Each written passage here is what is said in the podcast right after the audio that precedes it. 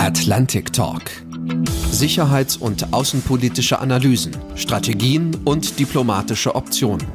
Ein Podcast der Deutschen Atlantischen Gesellschaft. Herzlich willkommen bei dieser 44. Folge vom Atlantic Talk Podcast. Ich bin Oliver Weiland, Ihr Host und Moderator. Und ich möchte Ihren Blick heute auf unsere Nachbarstadt Polen lenken auf die Beziehungen zwischen Polen und Deutschland, aber auch auf Polens darüber hinausgehende Außen- und Sicherheitspolitik. Zwar lässt sich die Sicherheitspolitik nie ganz von der Innenpolitik trennen, zumal in Polen im Herbst auch Wahlen bevorstehen, wir schauen aber heute eher danach, ob und wie sich die polnische Außenpolitik durch den russischen Angriffskrieg in der Ukraine verändert hat. Das deutsch-polnische Verhältnis ist, vorsichtig gesagt, angespannt. Umso mehr scheint es aber nötig, die Differenzen genauer zu verstehen und zugleich nach gemeinsamen Überzeugungen der beiden EU- und NATO-Mitgliedstaaten Deutschland und Polen zu fragen. Wo genau liegen die Differenzen in puncto Waffenlieferungen, in puncto Rückeroberung der russisch besetzten Gebiete? Wo genau bei diplomatischen Initiativen? Welche Nachkriegsziele für die Ukraine verfolgen Deutschland und Polen für eine neue europäische Friedensordnung? Besprechen möchte ich diese Fragen mit Justina Gutkowska, der stellvertretenden Direktorin des unabhängigen und staatlich finanzierten Warschauer Thinktanks Center of Eastern Studies, OSW. Die Expertin für deutsche Außen- und Sicherheitspolitik koordiniert im OSW seit 2013 das Forschungsprojekt zu Sicherheit und Verteidigung in Nordeuropa, worunter sowohl die nordischen Staaten, also Dänemark, Finnland, Norwegen, Schweden, wie auch die baltischen Staaten Estland, Lettland, Litauen und eben Polen zählen. Herzlichen Dank dass Sie Ihr Wissen heute mit uns teilen und herzlich willkommen im Atlantic Talk, Frau Justina Gutkowska. Guten Tag. Frau Gutkowska, können Sie sich noch daran erinnern, wie der polnische Staatspräsident Kaczynski im Jahr 2008 zusammen mit dem Präsidenten Litauens, Lettlands, Estlands und der Ukraine nach Tiflis gereist ist? Zusammen mit 150.000 Georgierinnen und Georgiern gegen das militärische Vorgehen Russlands demonstriert hat und dann meinte, wir wissen halt sehr gut, dass heute Georgien, morgen die Ukraine, übermorgen die baltischen Staaten und dann vielleicht mein Land Polen an der Reihe sind.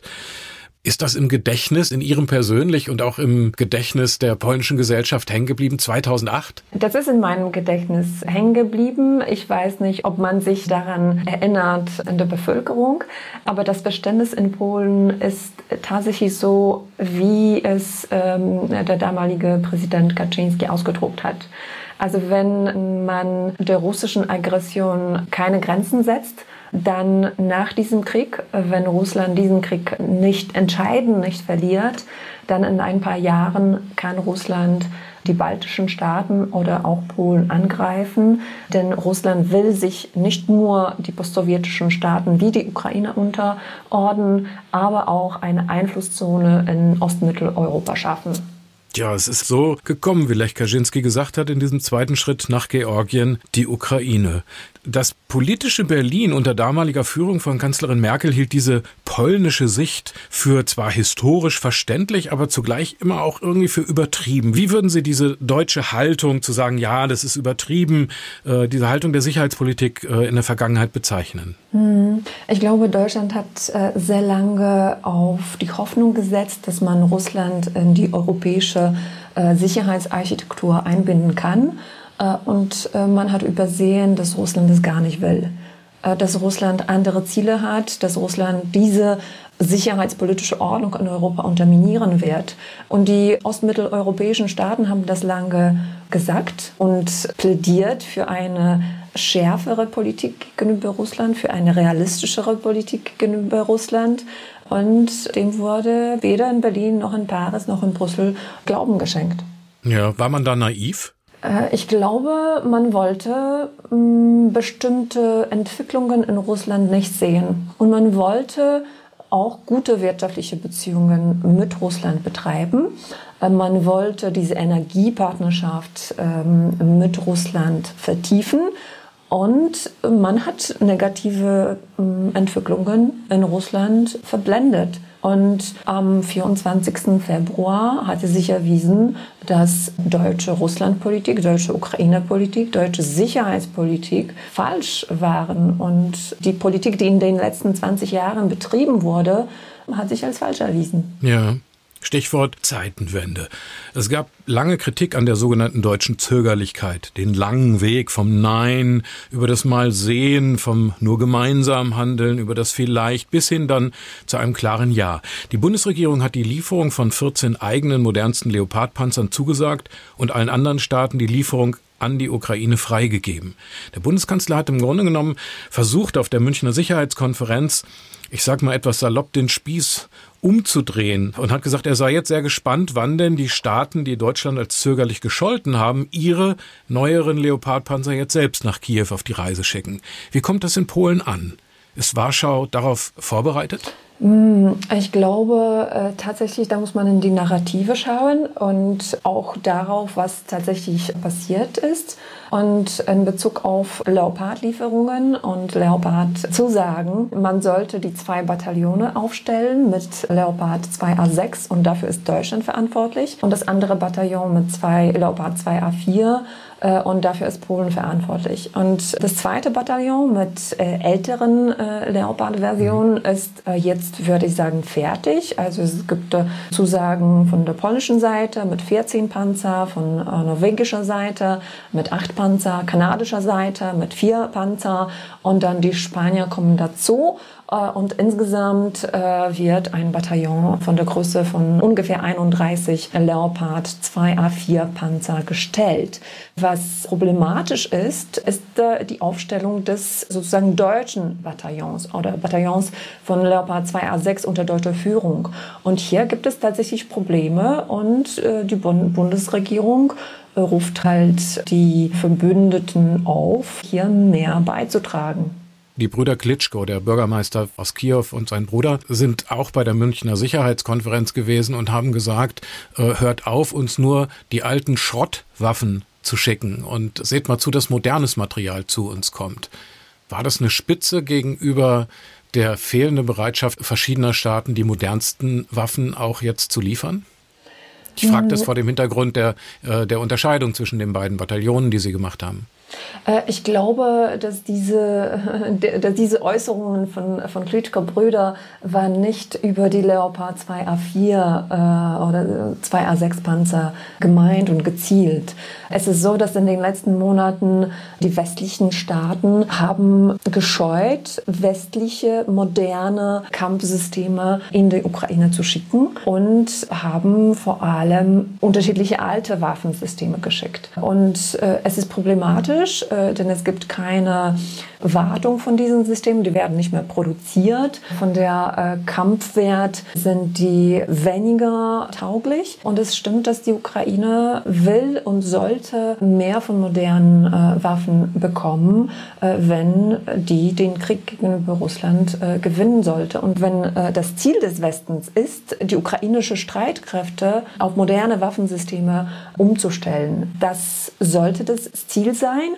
Und deswegen ähm, kommt auch die solche Äußerungen von der ukrainischen Seite. Ja. Sie haben in einem kürzlich erschienenen Aufsatz die Meinung vertreten, Olaf Scholz wolle Russland gar nicht schwächen, weil er nach Putin vielleicht noch ein schlimmeres Russland fürchte. Das ist angesichts der Lieferung von militärischen Rüstungsgütern im Wert von 2,5 Milliarden Euro im letzten Jahr, insgesamt 12,3 Milliarden Unterstützung in 2022 eine relativ steile These. Können Sie diese Sicht nochmal erläutern? Mhm. Olaf Scholz wolle Russland gar nicht schwächen? Ja, also ich glaube, was Olaf Scholz, was ich sehe äh, und wie ich äh, die deutsche Politik bewerte, man verfolgt zwei Ziele. Äh, und die werden öffentlich genannt. Also vor allem will man NATO in den äh, Krieg mit Russland nicht einbeziehen. Und zweitens hat man Angst vor totaler russischer Niederlage. Was könnte aus deutscher Perspektive bedeuten? Ein unvorhersehbares Russland, mit dem wir in der Zukunft zu tun haben könnten. Und deswegen will man einen vollen ukrainischen Sieg in diesem Krieg nicht. Und wenn man auf die Narrativen schaut, es ist auch wichtig zu sehen, dass äh, man redet darüber nicht, dass die Ukraine den Krieg gewinnen sollte, sondern äh, die Ukraine sollte den Krieg nicht verlieren. Und das ist ein Unterschied. Und dieser Unterschied spiegelt sich in den ähm, Form von Waffenlieferungen nieder. Deutschland liefert viel, Ich stimme dem zu. Deutschland liefert einen Wert von zwei Milliarden Euro. Aber wenn man genauer hinguckt, äh, dann die Lieferungen von schweren Waffensystemen, die der Ukraine tatsächlich helfen könnten, das Land zurückzuerobern, die sind relativ klein. Also bis jetzt, Deutschland hat ungefähr 14 Panzerhaubitzen geschickt äh, in die Ukraine. Äh, jetzt kommen die 14 Panzer, Leopard 2A6 dazu. Vielleicht in der Zukunft kommen äh, dann Leopard 1 A5 Panzer. Deutschland liefert viel von Luftverteidigungssystemen, viel von Ausstattung, Logistik. Ja, die Patriot, äh, aber ne, Iris-T. Ja, also das ist wichtig. Das ist alles sehr wichtig. Nur wenn man vergleicht die Lieferungen von diesen offensiven, schweren Waffensystemen in die Ukraine mit dem, was Polen zum Beispiel bis jetzt geliefert hat, und das sind über 300 von Panzer, 70 äh, Panzerhaubitzen, da sieht man schon einen riesen Unterschied. Und man fragt sich, warum Deutschland so zögerlich ist.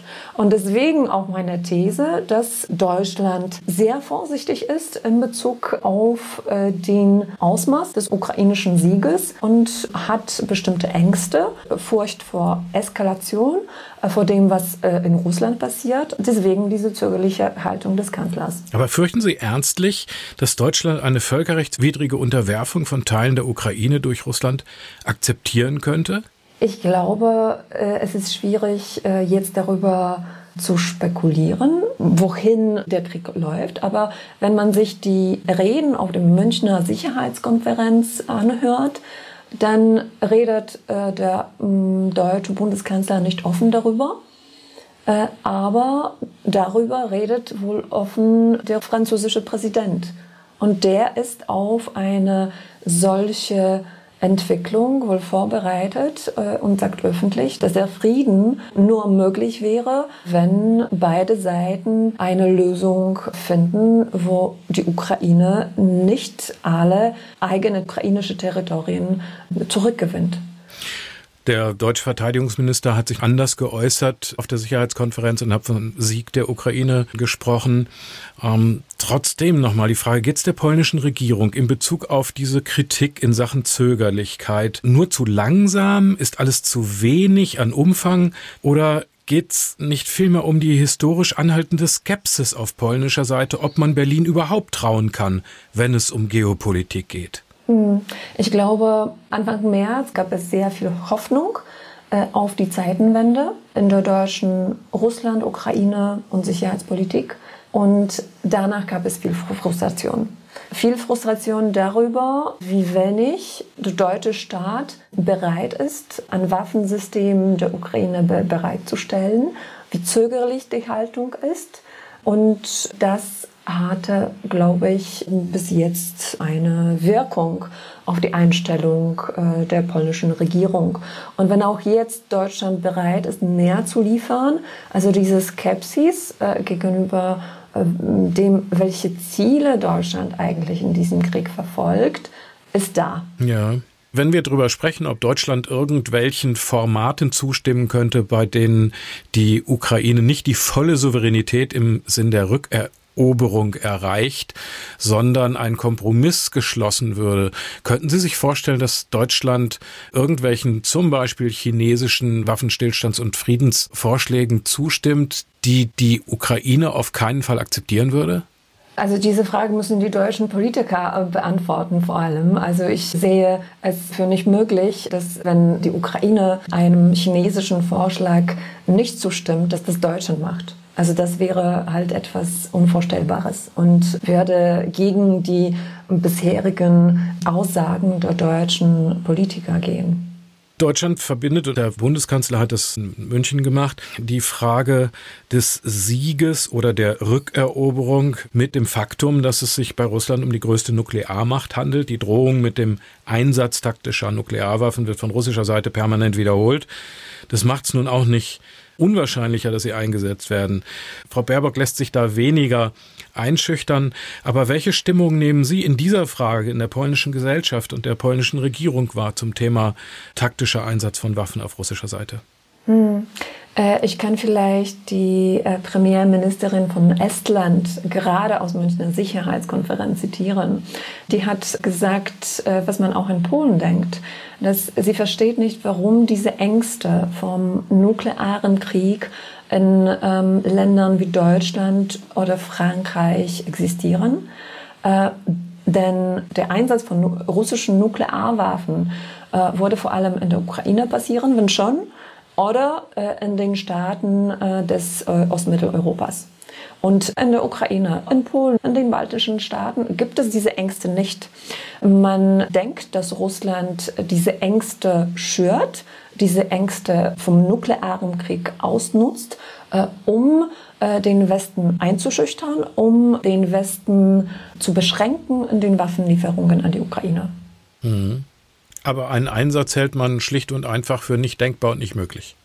Man schließt, sich, schließt, man schließt es nicht aus, äh, aber man äh, sieht ein, dass man ein gutes Message von dem Westen braucht, um Russland vor dem Ansatz von Nuklearwaffen abzuschrecken.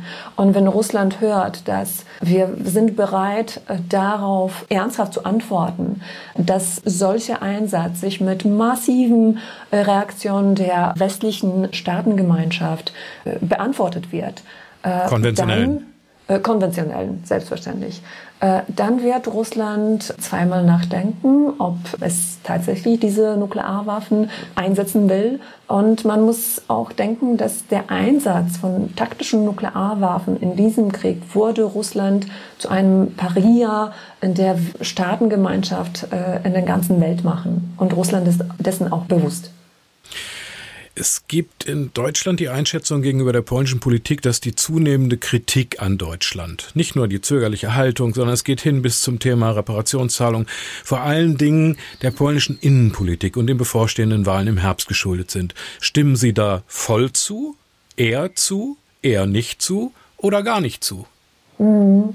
Ich würde sagen, dass äh, die ähm, kommenden Wahlen spielen selbstverständlich eine Rolle. Aber man muss auch einsehen, dass diese Kritik gegenüber Deutschland nicht nur von dem Regierungslager kommt. Das kritisch gegenüber der deutschen Politik sind auch die polnischen Oppositionspolitiker. Und die polnische Haltung wird sich wesentlich nicht ändern. Vielleicht auf der rhetorischen Ebene wird es Veränderungen geben. Aber die skeptische Haltung gegenüber den Zielen, die sich Deutschland stellt in jetziger Situation, ist da.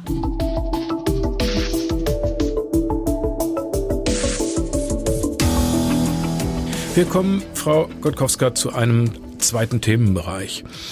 Polen und die Ukraine haben während der ersten Kriegsmonate mehrere Vereinbarungen bzw. Memoranden über künftige enge Zusammenarbeit getroffen.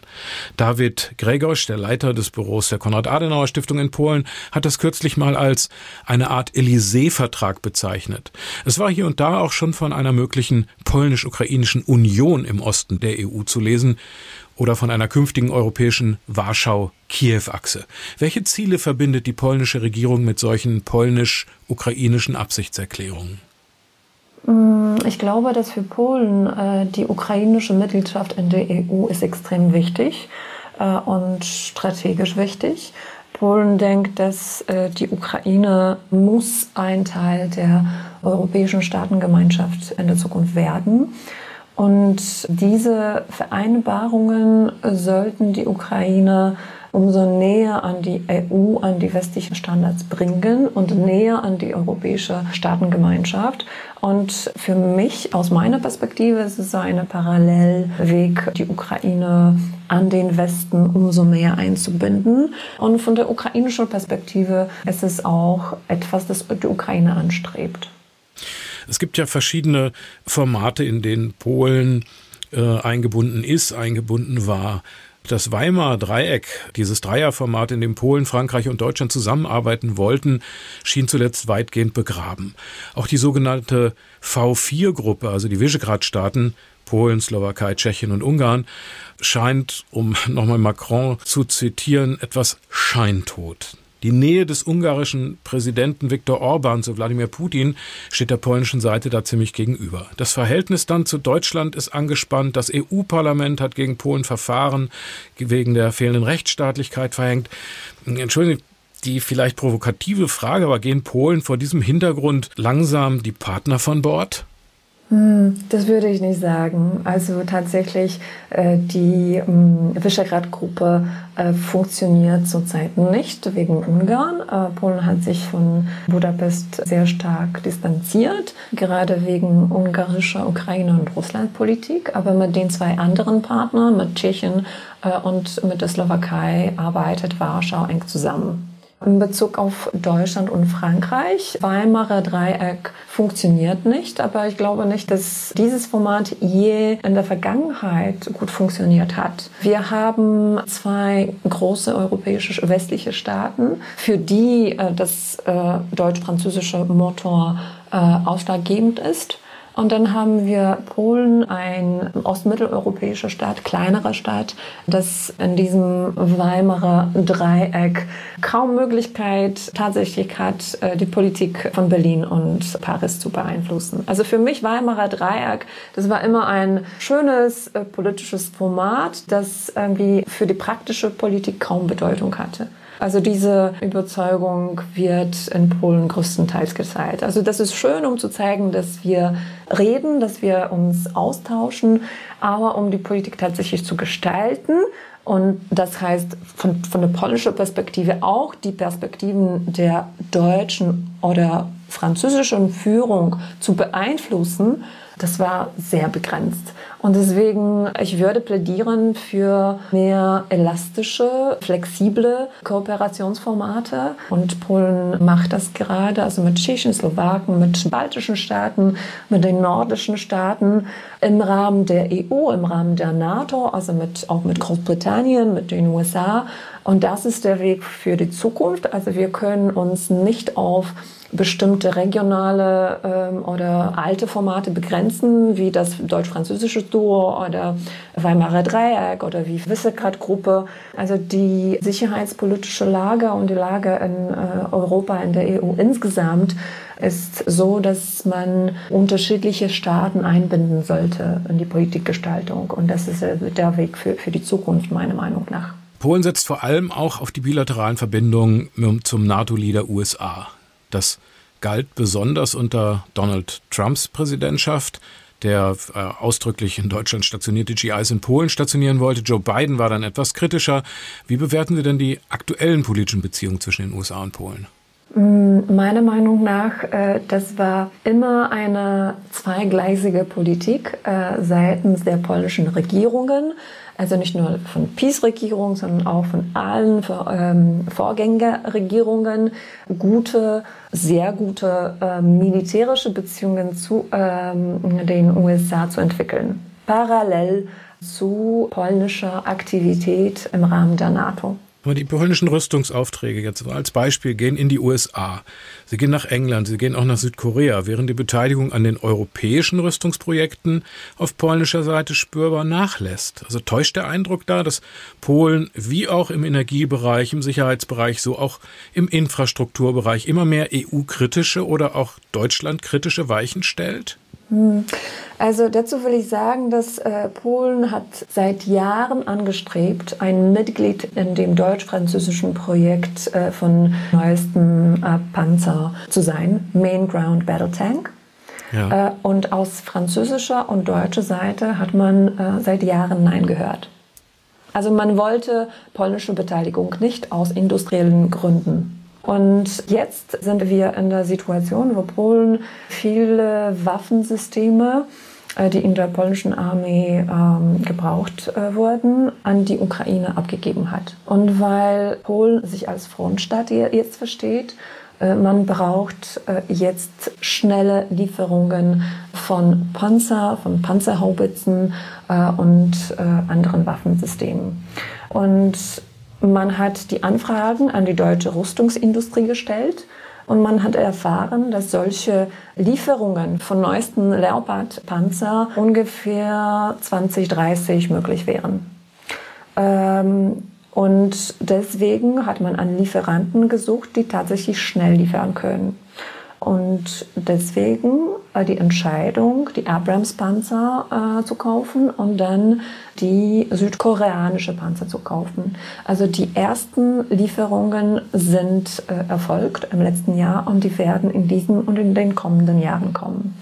Äh, und ich glaube, das war ausschlaggebend für die polnische Entscheidung, wie auch mögliche im Falle von äh, Südkorea industrielle Beteiligung polnischer Seite an den Lieferungen. Und mhm. wenn man auf diese Unwille äh, die polnische Industrie ähm, in diesen ähm, industriellen, äh, rüstungspolitischen Projekten deutsch-französischen einzubeziehen, dann hat man sich auf, für was anderes entschieden halt wie soll man sagen, also bei Paaren spricht man manchmal davon, dass jemand äh, blind vor Liebe ist. Im politischen Bereich nennt sich das dann äh, Over-Reliance, sowas wie Übervertrauen. Könnte es sein, dass Polen im bilateralen Verhältnis zur USA manchmal etwas liebesblind ist? Hm.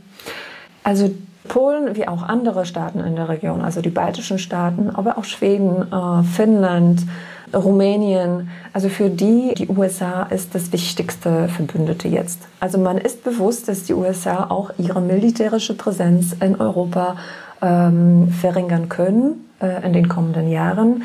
Und ich nehme an, die jetzige Regierung denkt daran und äh, vorbereitet sich auch darauf.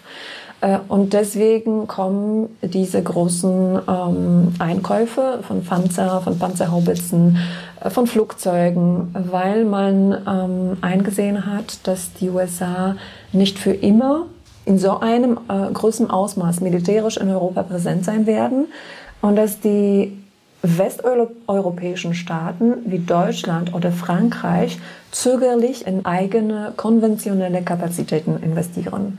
Und das ist die Schlussfolgerung äh, an der polnischen Seite in diesem Moment. Das kann sich ändern.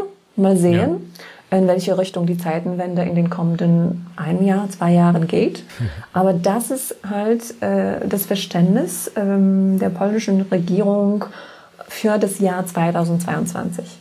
Es gab ja große politische Übereinstimmung zwischen USA und Polen in der Frage des äh, russisch-deutschen Ölpipeline-Projekts Nord Stream 2.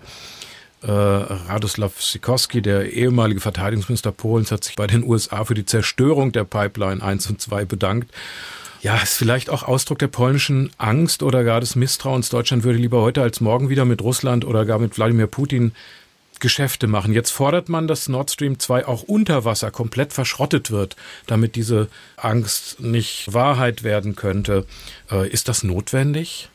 Also das, was äh, Radek Sikorski geschrieben hat, auf Twitter war das, war breit in Polen kritisiert, weil man glaubt nicht in Warschau, dass das die Amerikaner waren, die die äh, Nord Stream Pipeline zerstört haben. Aus polnischer Perspektive steckt eher Russland dahinter.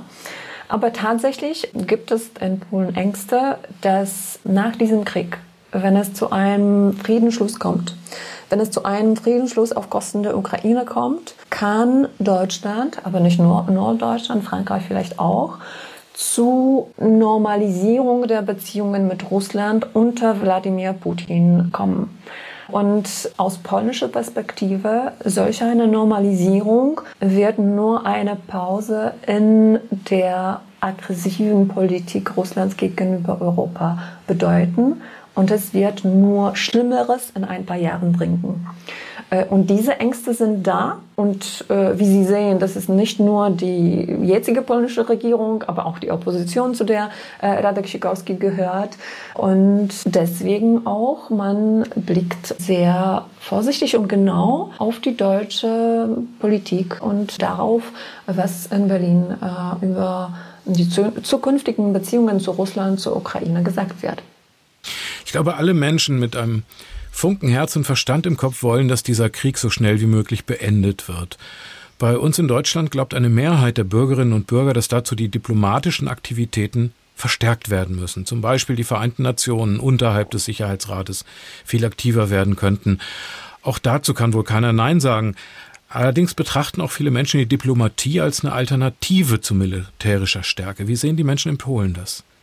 Gibt es da auch Vorstöße, beispielsweise die UN unterhalb der Ebene des Sicherheitsrates stärker einzubeziehen, Allianz der Russland-Kritiker zu stärken mhm. oder so? Mhm.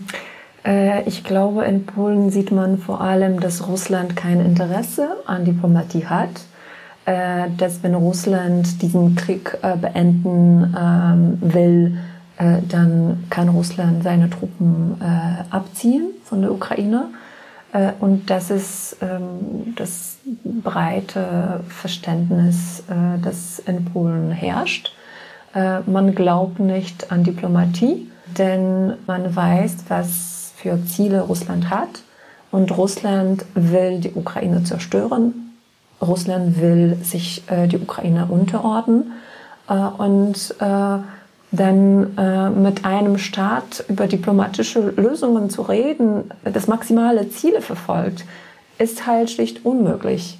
Und deswegen wir in Polen staunen auf diese Diskussion in Deutschland und halten die für wenig realistisch. Gibt es denn in Polen, was den aktiven militärischen Beistand betrifft, heute sogenannte rote Linien?